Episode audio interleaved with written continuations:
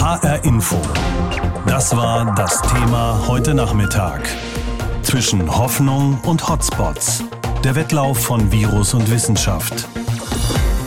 Die Zahl der Corona-Infektionen ist mal wieder auf einen Spitzenwert gestiegen. Über 2800 Fälle an einem Tag wurden zuletzt vom Robert-Koch-Institut gemeldet. Das sind so viele, wie es sie seit der Hochzeit der Pandemie im April nicht mehr gegeben hat.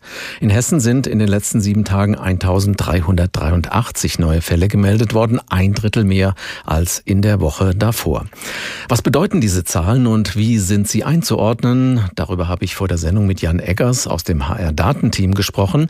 Ich habe ihn gefragt, ob wir die Zahlen aus dem April vielleicht sogar bald übertreffen werden, wenn das so weitergeht. Das wäre gar nicht so unwahrscheinlich. Allerdings sind die Zahlen, die wir jetzt haben, mit denen aus dem April nur bedingt vergleichbar. Wenn wir uns das jetzt mal angucken, die Fälle, die wir in Hessen haben in der letzten Woche, das ist in etwa so wie der Stand Mitte April, Ende April, also noch in Lockdown-Zeiten. Aber damals haben wir deutlich weniger getestet. Das heißt, wir haben natürlich auch weniger gefunden. So etwa dreimal so viel Tests werden im Augenblick durchgeführt. Es wird auch breiter getestet getestet und man kann davon ausgehen, dass wir tatsächlich mehr Fälle finden. Aber das ist nur bedingt ein Grund zur Beruhigung, weil selbst wenn man diesen Effekt einbezieht, dann müssen wir sagen, wenn wir es zum Beispiel mit der Situation noch vor einigen Wochen vergleichen, so Anfang August, wo wir gar nicht so viel weniger Tests hatten, dann haben wir einen klaren Aufwärtstrend und eine deutliche Steigerung eben schon bis hin zu den Vorwochen. Und von Woche zu Woche ist diese Steigerung weiter zu sehen. Also es ist ein klarer Aufwärtstrend bei den Infektionen. Woher kommen denn diese deutlichen Steigerungen bei den Infektionszahlen? Inwieweit kann man das sagen? Reiserückkehrer können dafür ja wohl nicht mehr allein verantwortlich sein. Das sind sie tatsächlich nicht. Die Stadt Frankfurt, wo ja im Augenblick auch so ein Hotspot ist, eine relativ hohe Konzentration von Neuinfektionen, die gliedert es immer sehr schön auf. Und die haben den Anteil der Reiserückkehrer unter diesen Infektionen schön ausmarkiert. Und da sieht man dann, wenn man sich diese Kurve bei der Stadt Frankfurt auf der Website anguckt, dann sieht man, dass dann noch im August, September tatsächlich so ein Schub war durch Menschen, die das Virus aus dem Ausland mitgebracht haben, aber dass die jetzt kaum noch eine Rolle spielen, sondern dass jetzt wir wieder etwas haben zum Teil, was die Wissenschaftler lokal begrenzte Ausbruchscluster nennen, also große Fälle, wo an einem Ort sich das Virus verbreitet hat. In Frankfurt wissen wir zum Beispiel, da waren das einige Wohnheime, in denen das Virus grassierte, aber und das ist möglicherweise der deutlich beunruhigendere Teil. Es gibt so einen großen Bestandteil von Infektionen, die man sich nicht anders erklären kann, als dass das Virus einfach hier ist und dass es sich weiter ausbreitet, ohne dass man es so recht daran hindern kann. Wie gefährlich ist diese Entwicklung denn jetzt tatsächlich? Also wie viele der Infizierten müssen ins Krankenhaus? Das ist ein relativ stabiler Anteil. Das sind so etwa fünf Prozent, sagt das Robert Koch Institut. Und da spielt uns im Augenblick was in die Karten, dass nämlich die Neuinfizierten zu einem höheren Anteil jung sind, als das die Bevölkerungsstatistik sagen würde. Zum Beispiel der Anteil der 15 bis 34-Jährigen, das können wir genau sagen, die sind überdurchschnittlich häufig infiziert. Die haben aber auch den Vorteil, dass bei ihnen die Krankheit meist relativ milde verläuft. Auch das ist wieder nur zum Teil ein Grund zur Beruhigung, weil wir wissen, dass sich möglicherweise bei den Jüngeren irgendwann auch die Älteren anstecken, die dann deutlich schwerere Verläufe haben. Tatsächlich, wenn wir auf die Zahlen gucken, so eine der kritischen Zahlen ist ja die Zahl der genutzten Intensivbetten. Und das sind im Augenblick drei Dutzend Fälle in ganz Hessen, wo Menschen mit Covid-19 auf der Intensivstation landen. Da sind noch genügend Kapazitäten, könnte man sagen, etwas zynisch, muss uns also nicht beunruhigen, muss es aber doch, auch weil diese Zahl steigt und weil wir wissen, dass das möglicherweise, wenn eben ältere Menschen betroffen sind, dann auch sehr, sehr schnell gehen kann. Im April mussten rund 60 Prozent der Infizierten noch beatmet werden. Dieser Wert hat sich drastisch reduziert. Hat sich das Virus also abgeschwächt? Diejenigen, die sich damit beschäftigen, das Robert Koch Institut zum Beispiel, sagen ganz klar, Nein, dafür gibt es keine Anzeichen. Zwar haben, das sagen auch Mediziner, die sich mit Covid-19-Patienten beschäftigen, sie haben inzwischen ein bisschen bessere Methoden, um das Virus in den Griff zu kriegen, aber auch das muss man klar machen, es gibt einfach keine Behandlung für diese Krankheit, sondern man kann nur gegen die Symptome angehen und das heißt, das Virus hat sich ganz und gar nicht abgeschwächt. Das eben, was wir wissen, ich habe es gesagt, ist, dass ältere Menschen deutlich schwerer getroffen werden und ein deutlich höheres Risiko haben, schwer zu erkranken und auch an Covid-19 zu versterben. Aber dass wir im Augenblick eben eher jüngere Patienten haben, heißt nicht, dass das Virus insgesamt ungefährlicher geworden ist. So intensiv wie zurzeit wurde noch nie an einem Impfstoff geforscht. Etwa 170 Firmen und Institute weltweit versuchen einen Impfstoff gegen das Coronavirus zu finden. Einer der Impfstoffkandidaten, auf dem große Hoffnungen ruhen, kommt aus Mainz. Das Unternehmen BioNTech hofft, seinen Impfstoff schon Ende des Jahres produzieren zu können. Noch laufen die Tests. Weltweit sollen 44.000 Menschen den neu entwickelten Impfstoff im Rahmen dieser Tests bekommen. Einer davon ist mein UFM-Kollege Joe aus Frankfurt. Er nimmt nicht als Journalist an diesem Test teil, sondern als Privatperson und möchte gerne anonym bleiben. Er war am Montag in Mannheim und hat von BioNTech das bekommen, was unendlich viele Menschen auf der Welt gerne hätten, eine Impfung gegen das neue Coronavirus. Ich habe vor der Sendung mit ihm gesprochen und habe ihn gefragt, wie es ihm denn heute geht, zwei Tage nach der Impfung. Es geht mir sehr gut. Wie bist du darauf gekommen, bei diesem Impfstofftest mitzumachen und wie bist du ausgewählt worden? Ich habe das tatsächlich selbst initiiert. Ich habe einfach gegoogelt, äh, wo BioNTech das eigentlich macht und mit wem und wie das so läuft und habe die auch mal angerufen und dann haben die mich an eine Drittfirma verwiesen, die das machen. Dann habe ich mich nach der Studiennummer erkundigt und so weiter. Und dann habe ich mich da einschreiben lassen als Proband. Die machen alle möglichen Untersuchungen und Tests äh, für alle möglichen Medikamente auch. Und dann habe ich ein langes Informationsgespräch gehabt und Auswahlverfahren, vierstündige körperliche Untersuchung, wurde nach meinen Eltern und deren Vorerkrankungen genauso gefragt wie nach meinen Operationen und eben auch nach meinem Blutbild. Dann wurde genau geschaut, wie alt, wie dick, wie dünn. Und schließlich war ich gut genug. Und dann habe ich eine Impfe bekommen. Worum geht's denn bei diesem Impfstofftest? Was genau soll dabei rausgefunden werden? Das, was ich da jetzt mitmache, ist eine sogenannte offene Studie. Das ist also eine Studie, wo nicht etwa auch Placebo verimpft wird, sondern wo wirklich alle was bekommen, nur eben unterschiedlich viel und wo man gucken will, wo ist sozusagen der entscheidende Punkt, wo gibt es genug Antikörperbildung im Nachhinein und noch nicht so viel Nebenwirkungen. Man tariert also so die Dosierungen. Ich bekam auch ein paar Tage vorher noch einen Anruf und dann hieß es, nee, wir machen doch weniger, als wir erst dachten, deswegen dürfen Sie dann wieder nach Hause gehen hinterher und so dass also da noch rumprobiert wird, wirklich, was die Menge angeht. In der Vergangenheit hat die Entwicklung von Impfstoffen ja Jahre gedauert. Jetzt in der Corona-Krise drücken die Forscher in einer Weise aufs Tempo, dass man schon noch ein bisschen skeptisch werden könnte, ob da auch wirklich mit der nötigen Sorgfalt und Vorsicht vorgegangen wird. Hast du keine Sorgen, als Versuchsperson gesundheitliche Schäden davon zu tragen? Nee, habe ich nicht. Ich habe eher, also größere Angst habe ich vor einer Infektion mit dem Coronavirus tatsächlich. Da wäre die Angst größer. Nicht so wirklich, sonst hätte ich es nicht gemacht, wenn ich wirklich Angst hätte oder Sorgen. Ich denke, irgendwann muss man ja immer damit anfangen und äh, dass da jetzt irgendwie auf die Tube gedrückt wird, das mag schon sein, aber das ändert ja nichts daran, dass irgendwer das zuerst kriegen muss. Und ich habe eine gewisse Wissenschaftsaffinität, ich habe eine gewisse Lust an der Wissenschaft, so ich habe mich dafür einfach sehr interessiert. Und ich hatte ein schlechtes Gewissen. Ich hatte in den letzten Monaten oft das Gefühl, dass es mir besser geht als Freunden und Kollegen und dass ich weniger Einschränkungen habe mit allem und irgendwie gedacht, Mann, ich müsste auch mal was tun, auch mal irgendwie was geben, was organisieren. Und mir fiel nichts recht ein. Und dann plötzlich gab es da eine Idee und eine Gelegenheit und das hat mich dann angetrieben. Welche Risiken gibt es denn konkret bei einer solchen Impfstoffstudie? Darüber bist du ja sicher aufgeklärt worden. Naja, ausführlich. Ich habe einen 31-seitigen Vertrag unterschrieben, in dem auch das angerissen wird. Es steht aber auch da drin, ähm, wir wissen es nicht, was da kommt. Äh, da gibt es auch eine Versicherungspolice über den Tod und so. Ne? Also, aber ähm, wahrscheinlich wurde uns gesagt, also wahrscheinlich sei, dass Grippesymptome äh, auftreten. Und es könne auch sein, dass vielleicht irgendwie eine Allergie einsetzt, irgendwas. Oder vielleicht sogar, so sagte der Impf Impfarzt, Worst Case, so eine Art allergischer Schock, so wie das manche Menschen mit Bienen- oder Wespenstichen haben, dass dann alles zuschwillt. Aber selbst dagegen hat man vor Ort ein Mittel und habe ich mich eigentlich relativ gut versorgt gefühlt. Wann und wie wirst du denn erfahren, ob der Impfstoff wirkt? Die werden in zehn Tagen nochmal Blut abnehmen und dann werde ich noch eine zweite Impfdosis bekommen in 20 Tagen und dann nochmal abnehmen. Aber spätestens zu Weihnachten sollte, so in der Dreh, sollte klar sein, ähm, werde ich natürlich nur mündlich erfahren. Die werden mir kein schriftliches Ergebnis geben. Ich kann nur mithören, was die besprechen und was ich so höre.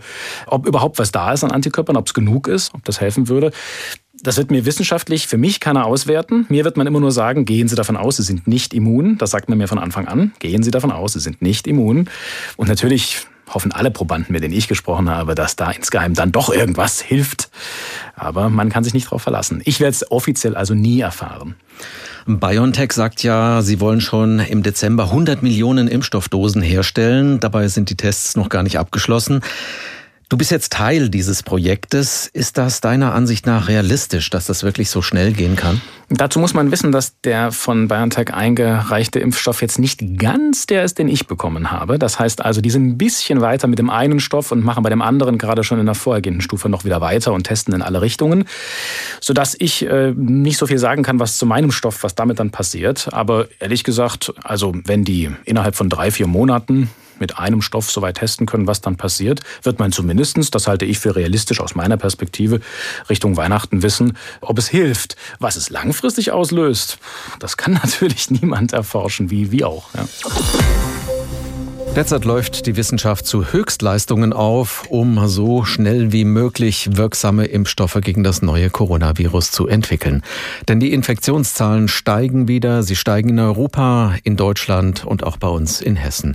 Für Deutschland hat das Robert Koch Institut heute mehr als 2800 Neuinfektionen gemeldet.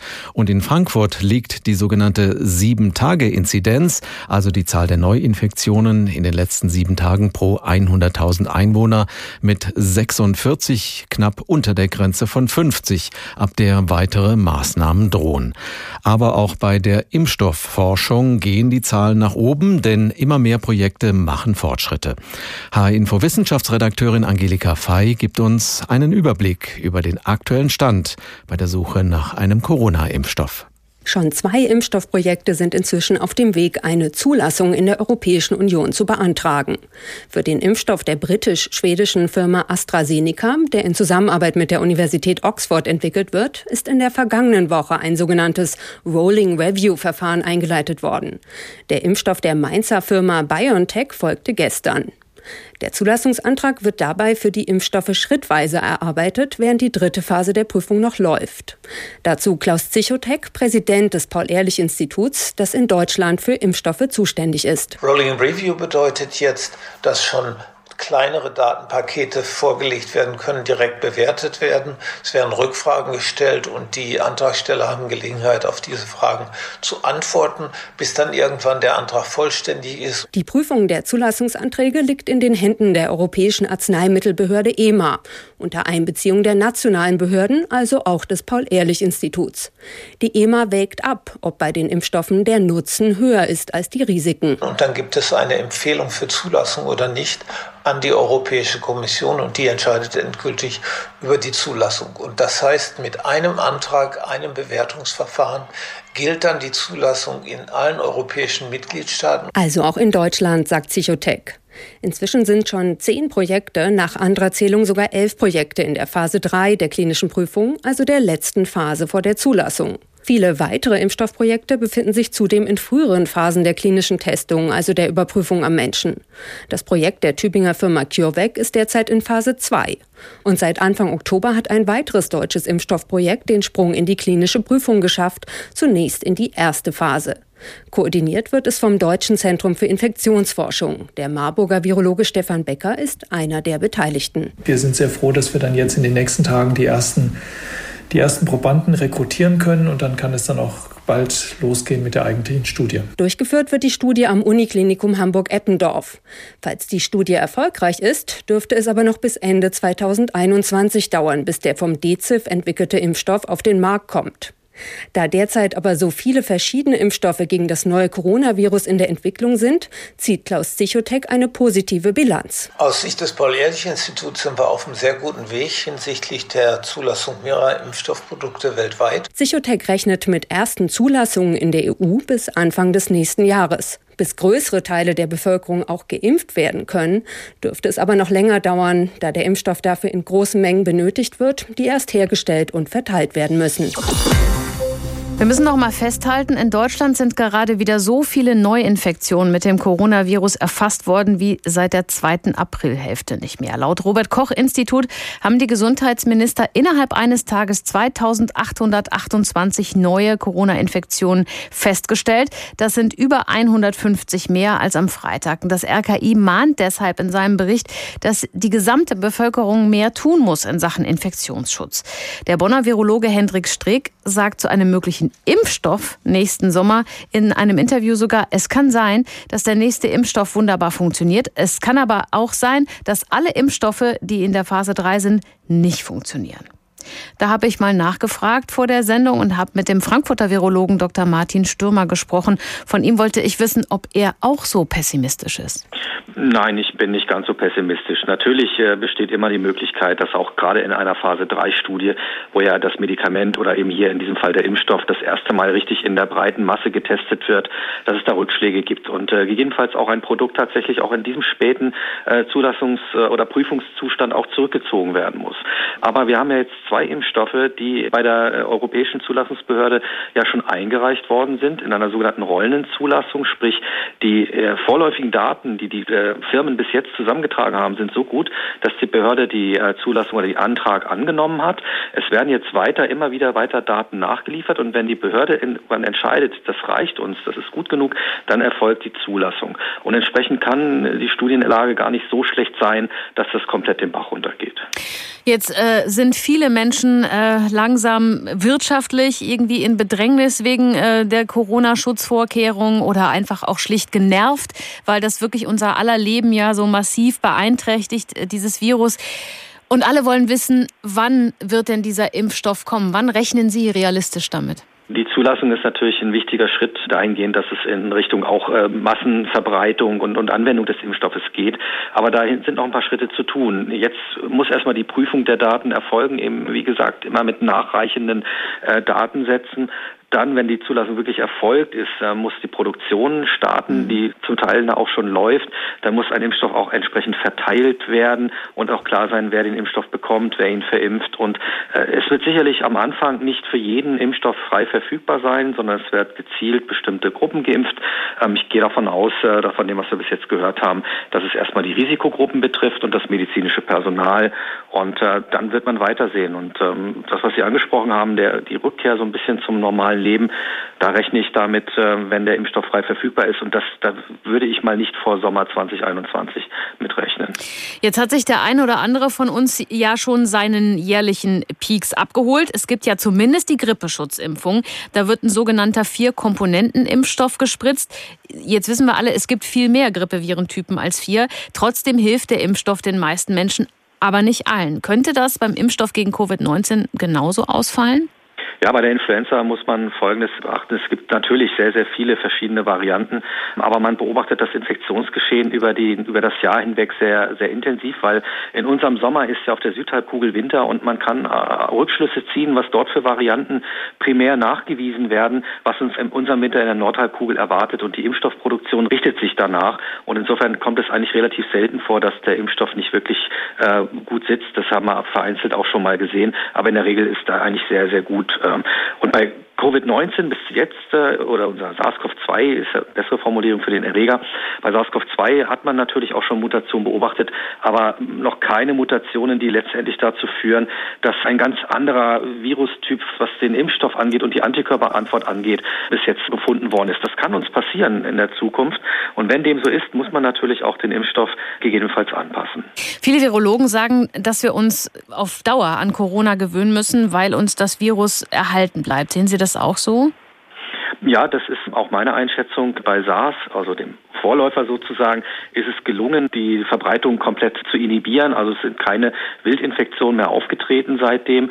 Aber SARS-CoV-2 verhält sich einfach anders. Es äh, verbreitet sich vor Symptombeginn, beziehungsweise viele Patienten haben nicht mal Symptome. Und so kann man das Virus relativ schwierig einfangen. Und Impfstrategien, auch gerade am Anfang, die ersten Impfstoffe werden nicht so perfekt sein, dass sie wirklich auch das Potenzial haben, das Virus eliminieren zu können. Und dazu müsste auch eine sehr, sehr große Impfbereitschaft über die ganze Welt hinweg vorhanden sein. Insofern insofern müssen wir uns sicherlich mindestens die nächsten Jahre mit dem Virus arrangieren, was aber nicht heißt, dass wir dem komplett schutzlos ausgeliefert sind. Wir werden Möglichkeiten haben und uns wie bei der Grippe, gegen die wir uns jährlich impfen müssen, vor dem Virus schützen zu können.